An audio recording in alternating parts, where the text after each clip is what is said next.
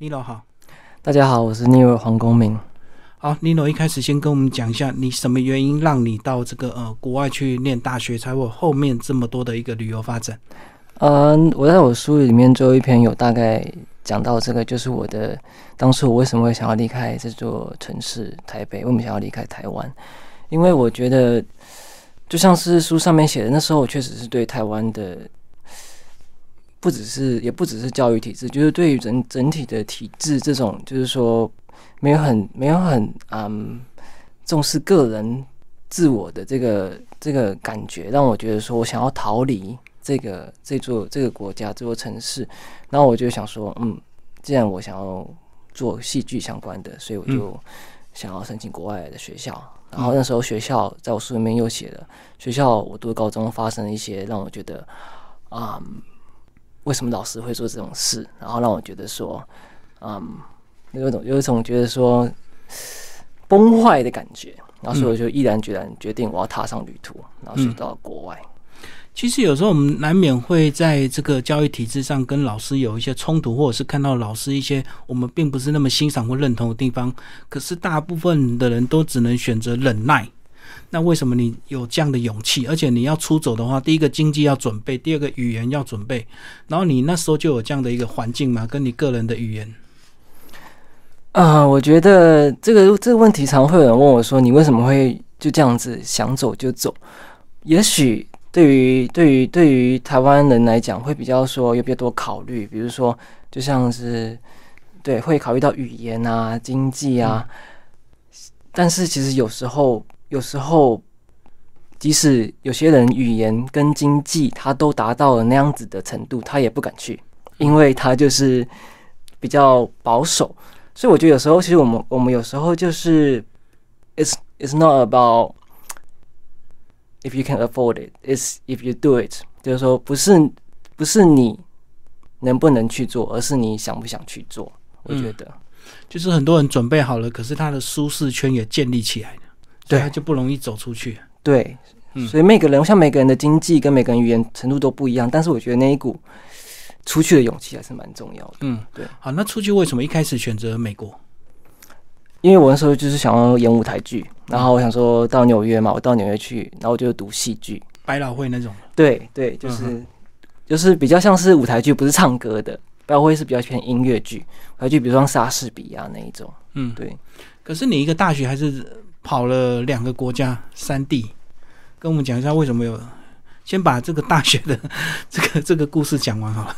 对，那时候因为我又是一个很怎么讲，很很觉得说我我会我是一个比较感受比较比较深刻的人，我是我有一颗比较敏感的心，然后所以那时候即使我到了美国，还是发现说其实美国美国他们还是即使纽约他说是一个大熔炉，但是其实。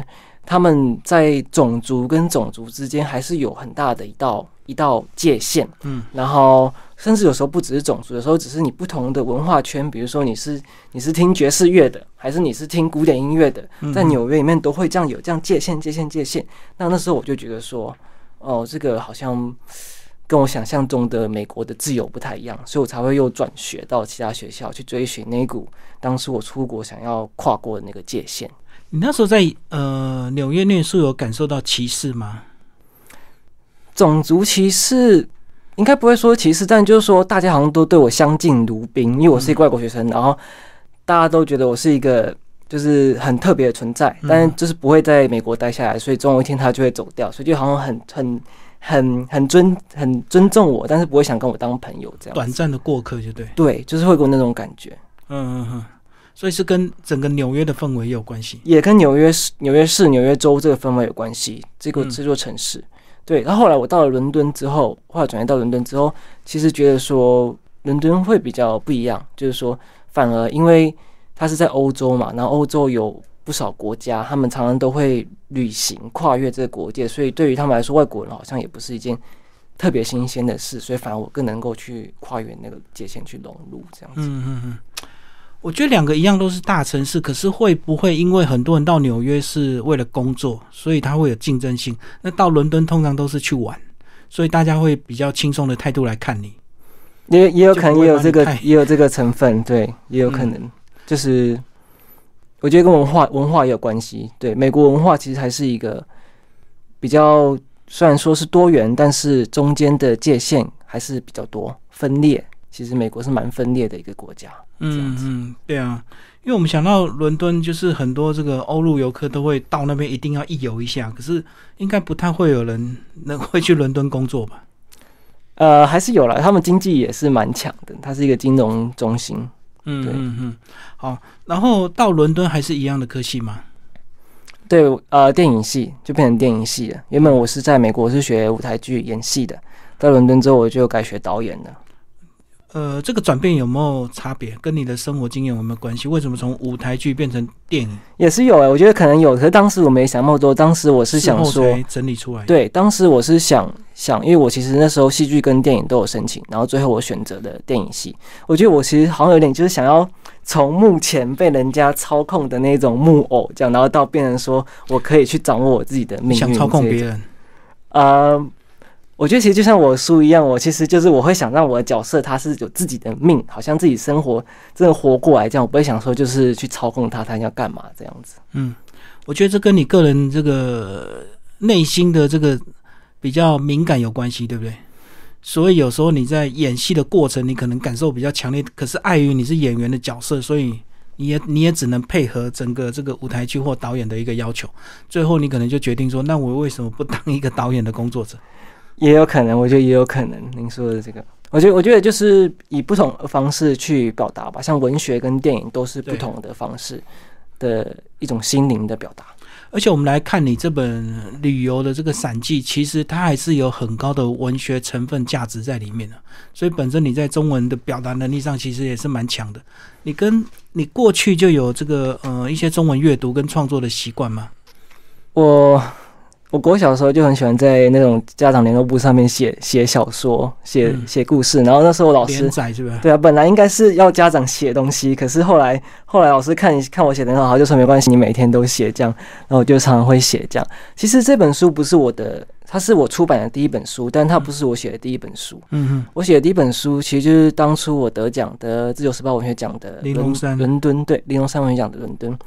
那本是我其实我是写小说，那是长篇小说出来的，但是还没有出版社愿意出版。然后后来我才写了这本旅记，然后所以这其实是已经是我第二本书了。但是它是我两年前写的，所以这两年我又写了一本诗集，所以我现在总共有三本书，只是这本是第一本出版的而已。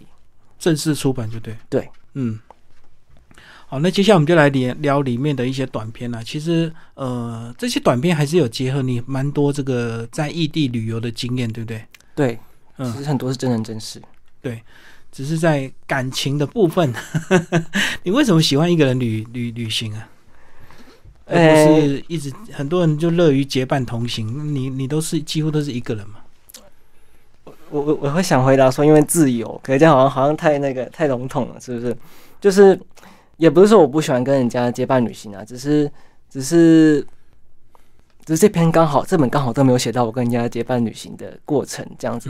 然后一方面是因为，其实当你独自旅行的时候，你会去思考更多，会去感受更多。其实这跟文学也是有很大的关系。当你思考、感受更多的时候，你就会去，你把它写下来，它就是一种新的文学。这样，那跟大家去玩的时候都很开心，其实就没有时间去思考了。很多人选择一个人旅行，都是为了去认识别人。你并并没有，你并没有那么刻意的这样的一个目目的，对不对？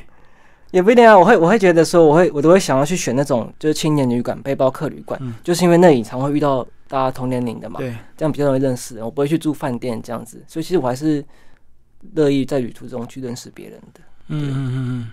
可是我感觉你在一个人的旅行的目的，有时候是为了这个让自己独处。对，也是，就是那当然在独处的过程，还是我遇到很多像你一样的人，或者是遇到更多年轻人，难免也是都一定会有话题可以聊的。对，有时候，所以这个好像是意外的收获，就是你走出去，并不是以认识人为第一个目的，不是，但是过程中会认识，一定会这样啊。对，因为年轻人也是因为我们这个世界嘛，就是大家，我觉得人跟人之间还是有一定的的的牵绊，这样子。嗯，好，你有一篇写的这个文字量蛮长的，就是这个不远处的夏天，是跟这个日本的一个呃一个家庭嘛，吼。三位女性她们的一个关系。先把这这篇前言先跟我们讲一下。那时候你去看去日本去看那个花火节，对，那时候去伊豆伊豆，然后其实就跟我书里面写一样，那时候我去去城崎海岸要看要看烟火，然后结果就是不知道怎么去，那我就问路，然后他们就他们就带我去，然后那时候就感觉到，哦，其实就是有一种，因为他们他们那个那个。老太太她媳妇也是也是嫁到韩国嘛，然后她的儿子又在韩国，这样就有一种给我一种，因为我自己其实我自己我父亲也去世，嗯，给我一种有一种天涯沦落人的感觉，然后就觉得很亲近，然后所以就聊了，那时候还聊得还蛮开心的这样子，嗯，对。但是我更在意那个少女那个角色，那个少女的年纪是不是跟你差不多？比我小，比你小一点。对，嗯，一开始她对你是比较算是比较冷淡嘛。好玩，那个老太太跟你比较亲近，而且她刚好她也通英文呢。对对，嗯，那个老老太太啊，就还对我那时候我们聊得非常开心，因为她到欧洲去留学过。嗯，所以她应该蛮开心能够跟你这样子认识哈。对，因为其实你本身的日语还普普的嘛。哎。应该可以吧，还可以，还可以啊。嗯，可是你在里面中，我感觉你的日语好像有点这个比较。因为我后来对那那那篇的时候还没那么流利。我觉得我是也是有想要写一个效果啦，就是当然我跟他们本地人差很还是差差别很多，但是就是说，因为我在英国有学日语这样子，对，大学有学日语。对，好，那最特别这篇让我觉得很有意思，就是你们后来在台湾，哎，你你什么原因让你短暂回来台湾过暑假，然后？跟这个少女居然在台湾相遇，你们那时候是买一送一 促销活动遇到？这个是那时候我是因为我其实那时候我回台湾是因为我要处理兵役的问题，嗯嗯嗯，对，然后然后一一边处理，然后那时候也刚好那时候是刚好毕业毕业完之后过了半年，然后那时候刚好就回来，然后一方面要处理兵役嘛，我不能再拖下去了，然后所以所以才会在。那时候在那边待了待了，诶，也快半年吧，就是在这半年写下了这一篇故事。所以你是回来就当从事替代役这样子吗？没有，把它解决兵役，这就是另外一个故事。是哦，OK，好，那我们先讲跟这个少女相遇好了。你们这个相遇之后，然后你们还是有，哎，是不是有到别的地方再去旅游一下这样子？对对，这是这其实是就像我刚刚跟您讲，其实这是有。就是有结合两个女生的故事，OK，才对，嗯，然后也是在，但确实是在台湾相遇这样子，有稍微把它重组一下就对，对，就是不同的女生，增加它的文学性、可可读性，嗯，好，然后这篇呢是不远处的夏天，然后另外呢，其实还有一篇这个非常耸动，就是呃，你刻意到日本。然后去为了自己小说有一点真实性，所以你刻意去跟所谓的我们台语叫三七辣接触，然后去 去有点像是那样。其实你只是为了增加这个体验，可是因为就意外踏入他们的这个，跟我们讲这篇啊。好吧，那就是那篇其实是非常真实的。这本这本故事越到后面，很少人很敢去主动接触三七蛋，然后看一看，看完我就说啊，我走了。然后其实你不并不是真的要所谓的这个呃性交易要买春，只是为了增加体验。可是通常这些人都不会善罢甘休，他不会让你白看。因为我那时候好像才才。二十还是二十一吧，我就很年轻啊，然后不懂嘛，对不对？就像我写的，就是一个天真的小伙子闯入一个你以为这样都市丛林，不喜欢就走了，对不对？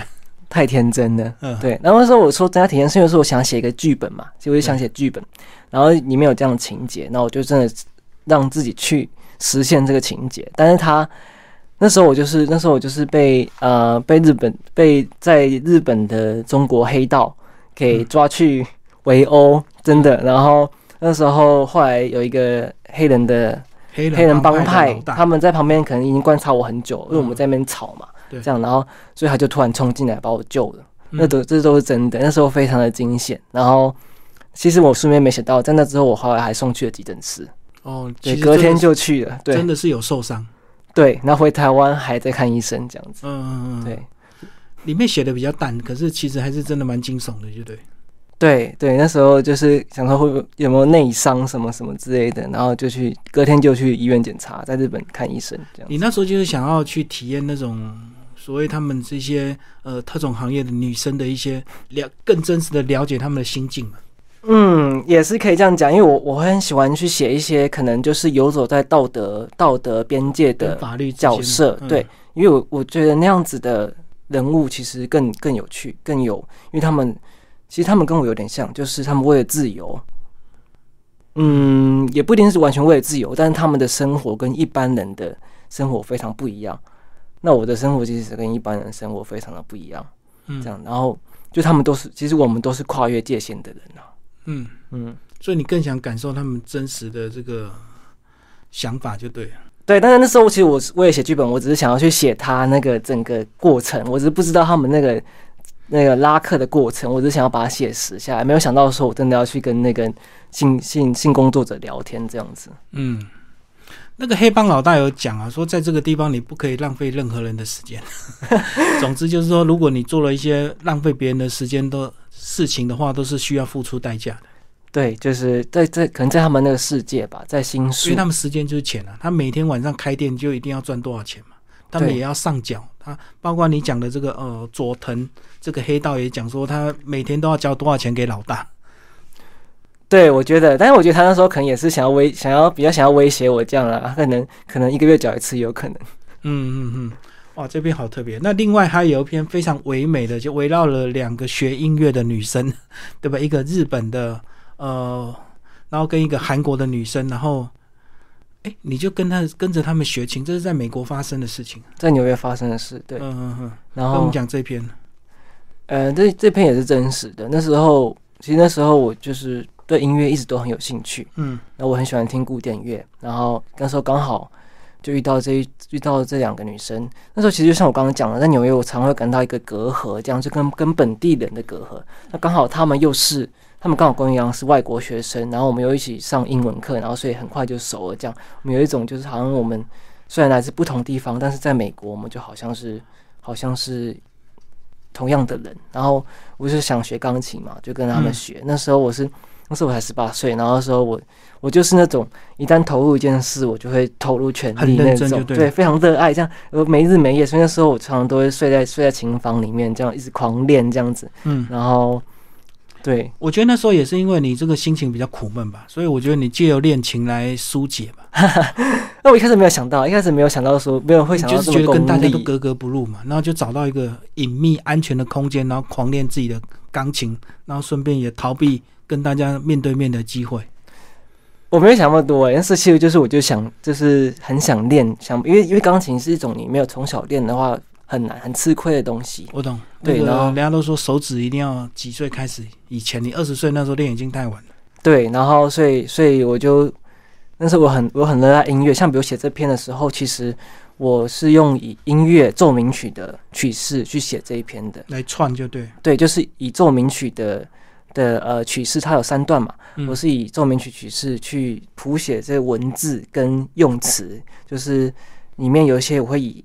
接近类似像是朗诵诗句这种有点音乐感的这种方式去书写这一篇，嗯，对。所以你在写这篇的时候，你的脑中的文字是有旋律就对了，有，然后还可以听到他的声音，嗯，就是我会想说，阿雅把他，我想说把它唱出来的话，或是把它弹出来的话，会是怎么样的旋律？如果在乐谱上，它会是怎么样的排列？这样这一篇，所以你后来是两个都有学吗？两个都有跟，没有就跟阿雅学，就跟阿雅学。可是，一开始是跟你这个韩国人的他，为什么最后变成日本的阿雅教你啊？没有，一开始就是就是跟阿雅学的，就是跟阿雅。对，只是那时候那时候是阿雅先跟我讲说，呃，他要他他他要教我，然后之后那个韩国女生才。补跟艾雅说，哎，其实他也可以教我。对呀，对呀，对呀，就是看到这一段，可是我我就以为你们两个都有教啊。没有，我后来但没有，因为你因为钢琴老师一个就已经很非常足够了，主要是你自己要练，这样子不可能两个都学这样。我懂，其实教的时间很短，可是练的时间要很长。对，所以不需要两个人同时教。对，然后那时候我也没有也没有知道我自己真正的心意是什么。可是我觉得不错哎，我真的是有点学生那种两小无猜的这种感情。你只要请他吃一顿饭，他就教你两个小时，超划算的。对，那时候他他对我真的非常的好。嗯，后来你有练到一个程度吗？嗯，可以弹一些弹一些比较基本的古典乐，还可以，然后弹一些我喜欢的一些流行的钢琴音乐，就还 OK，还不错。嗯，就是会用手指记忆去练嘛。对，所以那时候我就写一句，我写说我宁愿斩断斩断未来的根茎，我也想要听听心中的琴声。因为其实刚弹钢琴的时候，如果你一直用手指去记忆，其实对你未来的钢琴是非常不好。但是你当下可以去弹出你想弹的曲子，这样子，有种活在当下的感觉吧。有一段文字讲到他们在研究你的手，手，你的手特别的修长，哦，可以看一下，所以很适合弹琴，是不是？他们那时候说，对啊，还蛮适合弹琴的。就手越长，手指越长，其实越吃香，就对。对，这是比较就跟那个打 NBA 打篮球，他们都能够单手抓球。我可以，因为手指我可以，真的，那表示你手指真的很长。因为你要灌篮的话，你一定要单手能够抓球啊，不然你单手怎么灌篮？好，那个 Nilo，你现在帮我们念一段你刚刚呃特别写的这一段，好吧？我并不是相信命运的人，若是将错失的机会怪罪到命运头上，那一切将会轻松许多。也正是因为怪罪自己，所以我时常感受到打从心底发出的孤独。这一段其实就是像我刚刚讲的，嗯，他。我是这篇文章，我是以奏鸣曲的曲式去写它，所以这一段其实它就像是曲式中第一 movement 出现的一个旋律。那在第二 movement 稍晚到第五十六页的时候，我又再次提到这个，因为那是这个回旋曲这种旋律在出现。这一段我想再念一下：年轻的我们总把得来不易视作理所当然，即使对命运有诸多不满，却总希望能和命运和好，使命运眷顾自己。使一切显得心安理得，总以为世界就是这么顺其自然的运行，却不知道自己无形之间已成了交响曲的一个小小音符。这是第五十六页，这两段我都是写命运。那其实这个命运就跟我当初离开台湾所想要逃离的东西有所关联。嗯嗯，就是我觉得在台湾，我感受到大家活在一个命运众人的命运里头。因为大家都这么做，所以你只能跟着大家一起接受这样的对体制。对，那我觉得为什么人不能够自由自在的活着呢？嗯，可是你到国外还是有一些课业压力啊，一定有，一定有。对啊，只是那个是你愿意主动去享受的压力，不是台湾这个是被动的。对，因为是我所选择的东西。嗯嗯，对。其实其实这个概念我在后面物资曲，哎，我也有讲到，就是命运这个概念。就是啊，物质曲一百零二页，我曾我在开头写了一个梦境，我去日本的一个梦境，我写说，我们活在他人想象出来的世界里，宛如梦境一样，察觉无能为力的人，并且只能借由做梦感受活着。嗯，这边你讲到你是刻意去租了一台单车，然后就是一直骑，一直骑，一直骑，是不是有点在发泄啊？对，有那样的感觉，自己的体力，然后要跳七个岛，是不是？对，差对六七个岛，对，嗯，然后那时候真的是骑到，就是真的是铁，怎么台语不会讲铁腿，就是非常的累这样子。你是有点刻意要麻痹自己嘛？就是用用体力上的一个操劳来忘掉一些事，有一点点放逐自己的感觉。那时候，就是那时候是有什么不愉快的事情吗？而且你还打算？脚踏车也不还了，骑到某一个终点，然后就比较坏。那时候想要偷，直接把它偷走这样子。嗯，那时候对，呃，那时候就是我刚好从那时候我刚刚好要从美国转到转到英国去，然后那时候的空档就对对，然后那时候我觉得说美国也找不到我所想找到的那一股自由，那我在这世上到底在追寻什么？到底在哪？我也 am I？到底到底我所想追寻的事物在哪？所以那时候其实我去日本，那时候我对日本其实并不熟。那时候我只是临时决定说，哎，这个地方，那是我第一次去，还没去过，所以我就二零一五的时候第一次去了日本，然后，然后就去骑脚踏车这样子，就是给他当做一个短暂的停泊点，就对，对，然后领悟到了非常多的事。那时候我还去了京都，没有写到，就是我发现说，因为日本跟台湾也有一点相像，就是感让我感觉到说，其实众人众人之间都会有一个。大家应该做的事，但是但是其实有时候那是命运而已。但是就像我在书里面写的啊，我跟一个奥地利女生有一个段有一段对话，就是说我们在讨论命运嘛。我发现说，其实对于西方人来讲，说对西方人来讲，其实如果你想要打破命运的话，你自己不能够相信命运，你自己不能够先相信它一定是必要的存在，然后你才有办法去打破命运。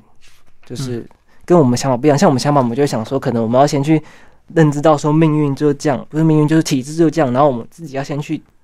在那体制上，可能要先爬到高位，你才能够既定的基础下去打破。那西方的哲学是从一开始你完全都不相信它，就直接打破。对，就是不一定说你要先爬到高位什么之类，然后你才能够去做你想做的事，而是你一开始要先做你想做的事，这样子之后，即使你爬到就是这，即使你爬到高位，你也未必能够做你想做的事嘛。所以一开始就要去做。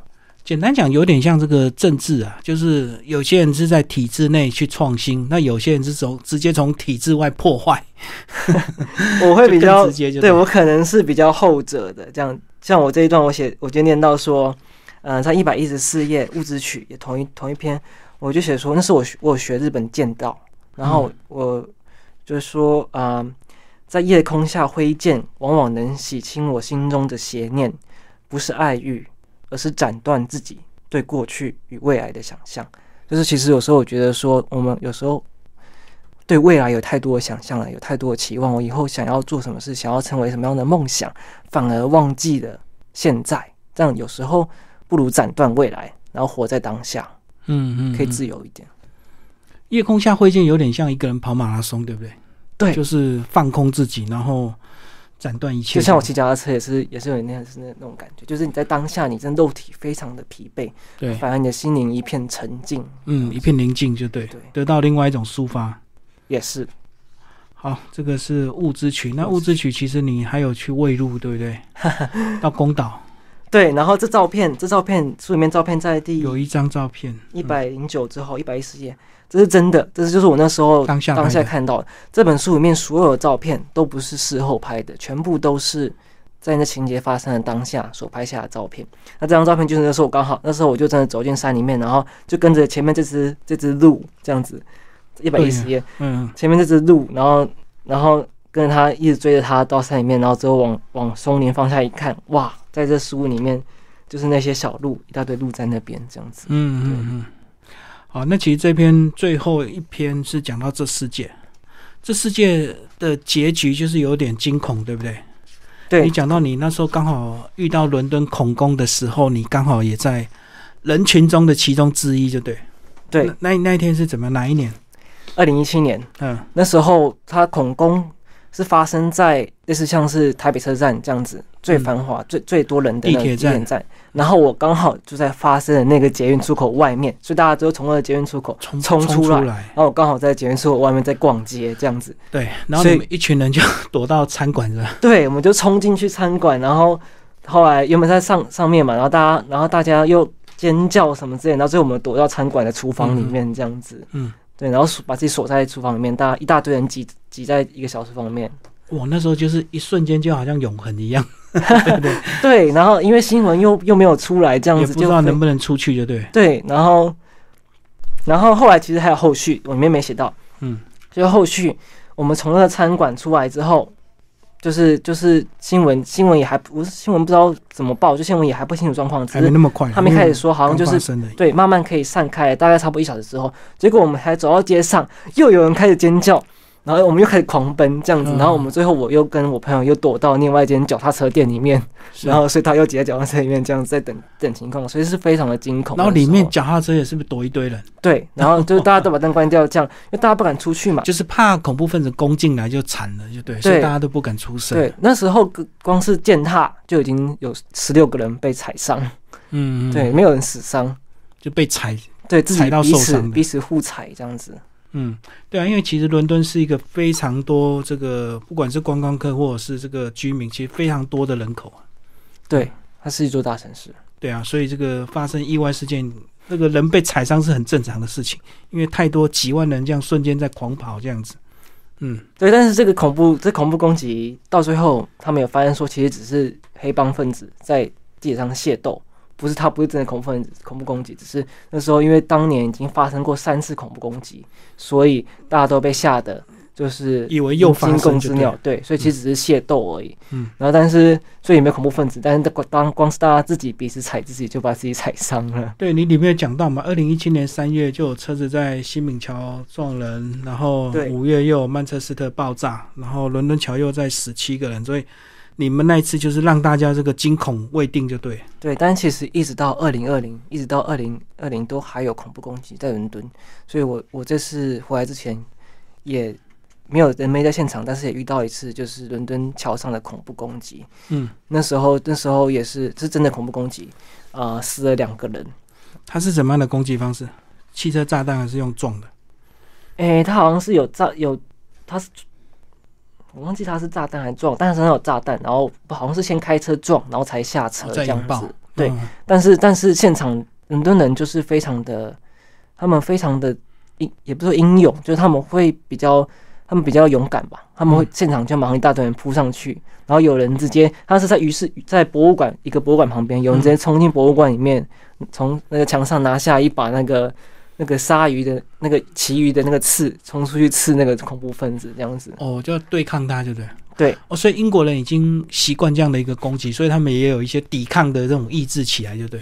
对，但是他们还是有一种，就是最后还是很宽容。比如说，那恐怖分子他杀死了一个一个大学生，然后大学生爸爸说他上 上新闻，然后跟大家呼啸说，我不希望我儿子的死会被用来当做让法律严刑峻法更加严厉的一个借口。我希望他的死是能够为大家带来反思，而不是让法律更加的严厉。哦，就是不要冤冤相报就对了。对嗯，不要用更严厉的法律去对付这些恐怖分子。对因为我觉就像我书里面写的，我觉得皆大欢喜的喜剧或许不存在，但值得改变结局的悲剧却有。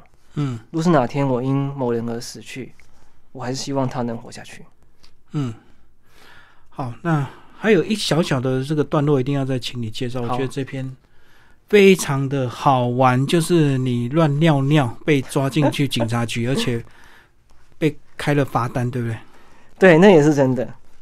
在意大利威尼斯夏之父，夏之父，因为其实在国外最讨厌就是厕所是通常都不会随便外借，一定要消费才会让你进去，在欧洲，对几乎都是这样。对，甚至上厕所要钱。对会直接跟你收钱。对，好，就跟我们讲这篇，你去结果不小心尿到尿呃上厕所的地方，结果是厕所的是警局的后门。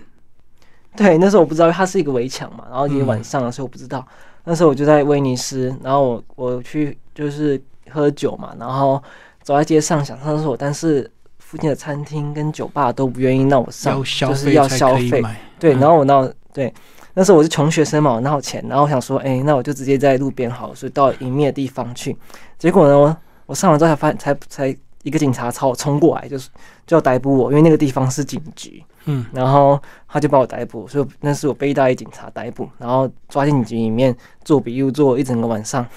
但是我原本想说我可能要被关了之类的，但是后来没有，他就说你要缴罚款，缴五十欧，就是两千两嗯，千块，然后才能够走这样子。然后为什么不直接开罚单就好，还要做笔录啊？还要被抓进去？他有一点点就是想要给我一点警示，因为他觉得我是外国人，然后他就会想要给我一点杀鸡儆猴之类的。可能太多这个外国人乱尿尿，所以所以可能刚好你被逮到，所以他对你特别严厉吧？哦，对，但是对对，但是这也是旅途中会发生的事。嗯就是像我遇到黑道、遇到遇到小偷、遇到这些事情，就是当下很很很惊险，但是嗯，也让我学到了很多，就是独立跟自由吧。对啊，当当你在国外兜一圈之后，回头来看，台湾至少在厕所这方面是很友善的。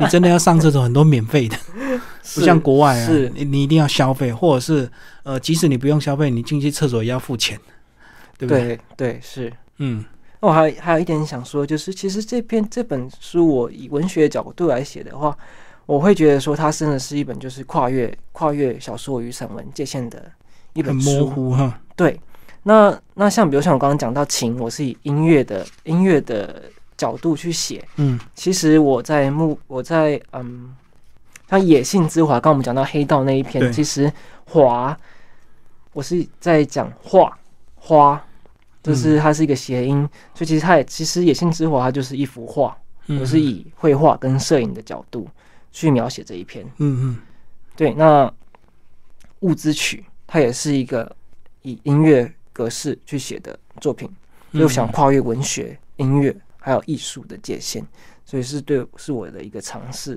我觉得大家在看这本书的时候，也可以特别去注意一下。嗯，可以透过文字去看到另外一种艺术呈现的一个表示，就对了。对，好，那最后呢，我们请 Nilo 帮我们介绍你这本书的推荐人，以及有一位这个李勤峰小说家帮你写专文推荐。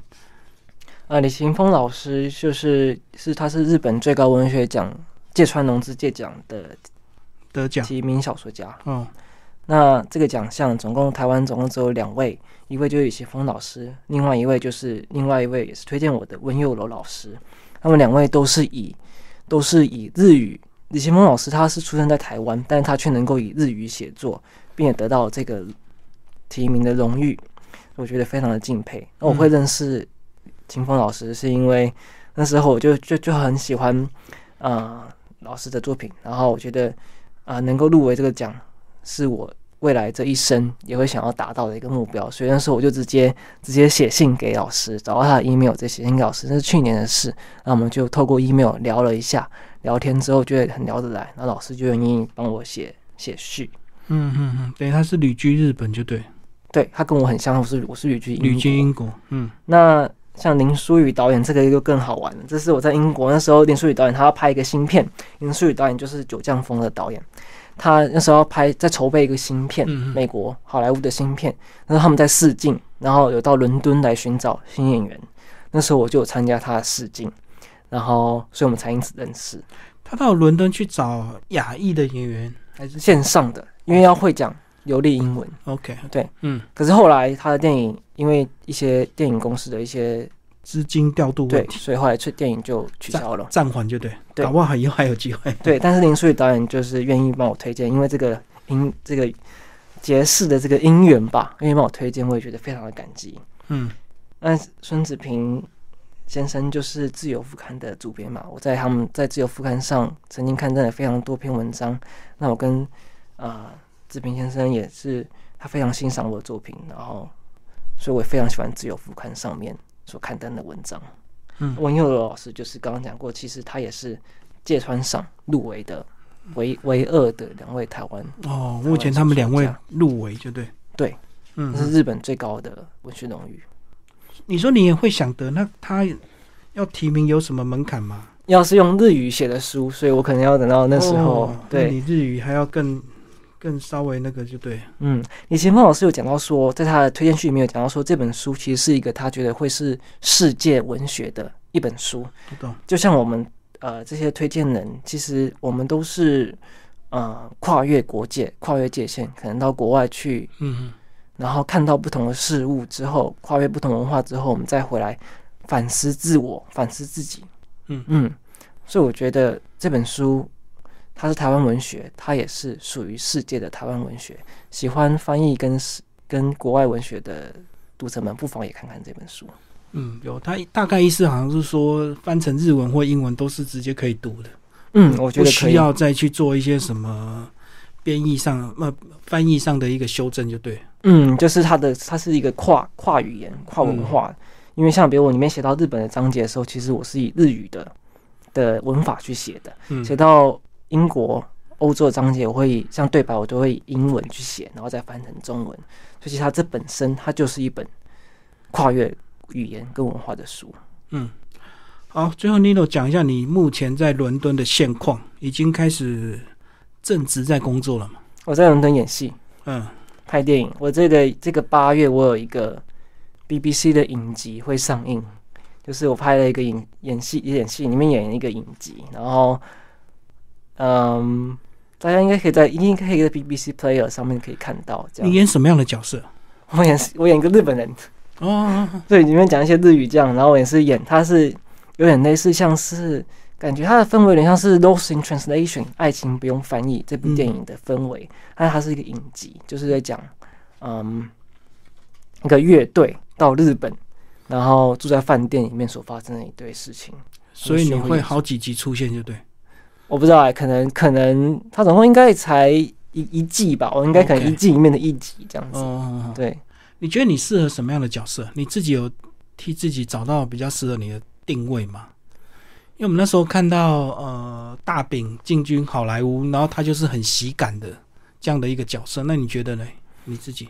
我觉得一个好一个好的演员，可能很多角色都需要驾驭吧。嗯嗯，我觉得我可能会比较适合悲剧的角色嗯，你比较忧郁型的，对不对？maybe 可能吧。嗯，对啊，我觉得你从这本书的角色，包括你个人的气质，好像就是感觉有一点这种嗯文艺家、文学家的一个那个沉稳内敛这样子。谢谢您，谢谢您。嗯，包括你自己也很爱在 YouTube 去拍影片嘛，你自己也有写一些、念一些东西给分享给大家，对不对？哦、有我有念我自己的，有我有念这本书的一些内文。对，这也是你很享受其中的一个乐趣嘛。嗯，对，应该可以这样讲吧。但是我会比较想，就是说想，主要是我想要分享这样子。如果可以，我当然想现场跟大家分享了，我也想要录下来。但是因为录下来比较多人看嘛，所以就把它录下来。嗯，它可以累积啦。哦，对，嗯所以你最后还是会回到英国吗？还是会回到英国。我的，但是我班机昨天被取消了，所以嗯哼，我现在还不知道怎么回去，可能四月吧。是是是，所以你在那边等于是一个 part time 工作就对了哈。就我是 freelancer，就是我是自由、嗯自由接案的。像我有做摄影，我其实我摄影做的比比演戏更久。嗯呃，我书里面有写到，就是我会做一些类似呃 events 的摄影，嗯然后我会拍拍一些人像的摄影。嗯所以这里面的作品，那这里面的的照片都是那时候就随手机拍的，嗯，随便拍的顺，手拍的，没有。拿专业相机去拍。对，所以你会想出自己的摄影集吗？以后会，以后会。其实如果好的照片再加一些呃，像你个人文字非常熟练一些呃简短的文字，它也是蛮可读性的，而且嗯，以后更容易被大家接受。对，以后我我会想出我的摄影作品集，大家可以看看不远处夏天那张照片，是整本书里面唯一一张用专业相机拍的。嗯，给大家看一下。那张是整本唯一用专业相机拍的，然后嗯它也是整本唯一一张，它是你没有提到啦，东福寺那个东福寺，但它不是情节发生的当下所拍的，它是它是那个提到那情节发生当下所拍，但是它不是主要伊豆情节里面拍的照片。，这张照片就景深了。对，对嗯我最后想要想要分享一下一个总结，就是有一个最近有一个学生读者，他用我这本书写了一个心得，心嗯阅读心得，然后他把它寄给了我。我觉得这个心得就是，其实就是我当初写这本书想到的东西，我想念给大家听好。他说他生活在他人想象出的世界中，然而有谁不是呢？每个人都活在看似合理的规矩中，但那些规矩一定正确吗？一定是必要的吗？其实也不完全是如此。规矩都是前人所制定下来的，为什么人们不能自由自在的生活呢？其实大部分的人都在不知不觉中成为了笼中的金丝雀。不过因为大家都这样，所以显得似乎没有什么不妥，但少数的人却因此陷入了迷惘。他的困境是不是跟你一样？我觉得有，感觉也是在升学班里面被压迫的。我觉得有，嗯，但是就像他讲的，少数人会因为大家都这样做，反而陷入迷惘。但是这少数人有时候其实不见得是少数，其实很多人可能心中都有这样子的迷惘，只是因为大家都这样，所以也不敢说出来这样子。嗯，不敢当第一个反对或者是带头的。嗯，但我觉得我们还是要听听自己心中的声音跟答案，有时候。所以你的经验其实也蛮鼓励很多年轻人。如果你念书念的那么痛苦的话，不如就好好出国去走一走吧。也是可以，就是找寻自己心中的答案吧。对啊，所以当你真的念电影，你就会念得更认真，就对。你找终于找到你的兴趣了。对，因为是我自由所做出的选择，我想做的事就更认真去做。如果你当初没有出国，忍耐到现在，你应该会念什么大学、什么科系？我应该还是会念电影系，还是会念戏剧系。嗯，对嗯，所以其实即使大家没有办法出国，但是在台湾，即使是在这样子他人想象出来的世界里，在这样子的一个命充满命运的环境里，只要你去察觉它，你还是可以尽量去做出自己的选择，选择你想读的科系，选择你想读的类组，这些都是你的选择。好，非常谢谢林董为大家介绍新书《旅记》，九哥出版社，谢谢。